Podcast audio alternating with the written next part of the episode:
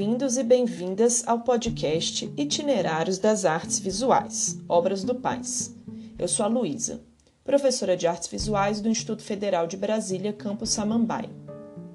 Esse podcast foi criado com o intuito de ampliar os canais de diálogo durante o período das aulas remotas e, igualmente, de propiciar aos alunos e alunas um material pedagógico complementar, baseado nas obras selecionadas para a primeira e segunda etapas do PAIS, Programa de Avaliação Seriada.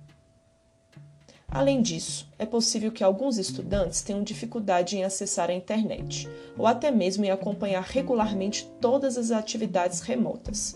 Portanto, minha intenção com esse podcast é acessar de modo mais abrangente todo o corpo discente, já que você pode baixar os episódios e armazená-los no seu celular, tablet ou computador, sem precisar consumir muito a internet.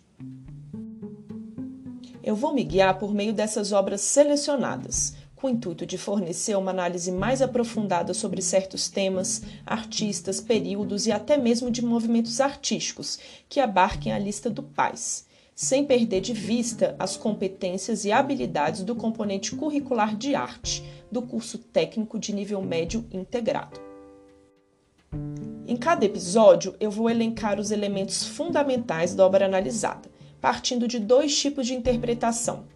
A primeira será mais formal e descritiva, ou seja, baseada nos atributos visuais da própria obra, e a segunda será mais abrangente, compreendendo a obra de arte em um contexto mais amplo, que abarca tanto os dados biográficos do artista quanto a conjuntura política e social na qual está inserida.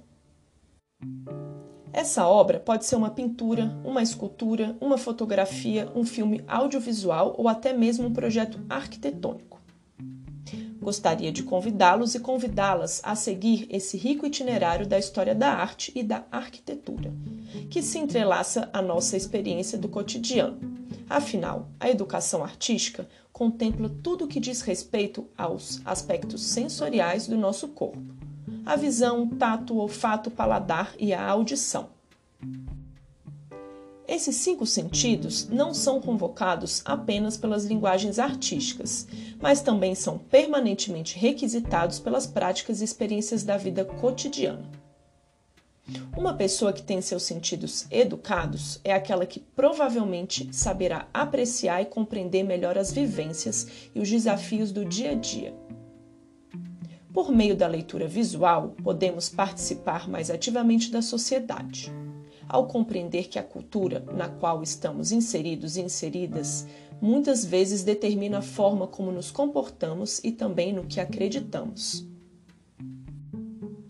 As artes visuais abrem uma espécie de portal para que a gente aprenda a decifrar, traduzir e a entender os fenômenos que estão à nossa volta. Saber interpretar e aprender a complexidade do mundo através das imagens é uma rica oportunidade para incentivar a nossa imaginação, que é um primeiro passo de liberdade para outros possíveis.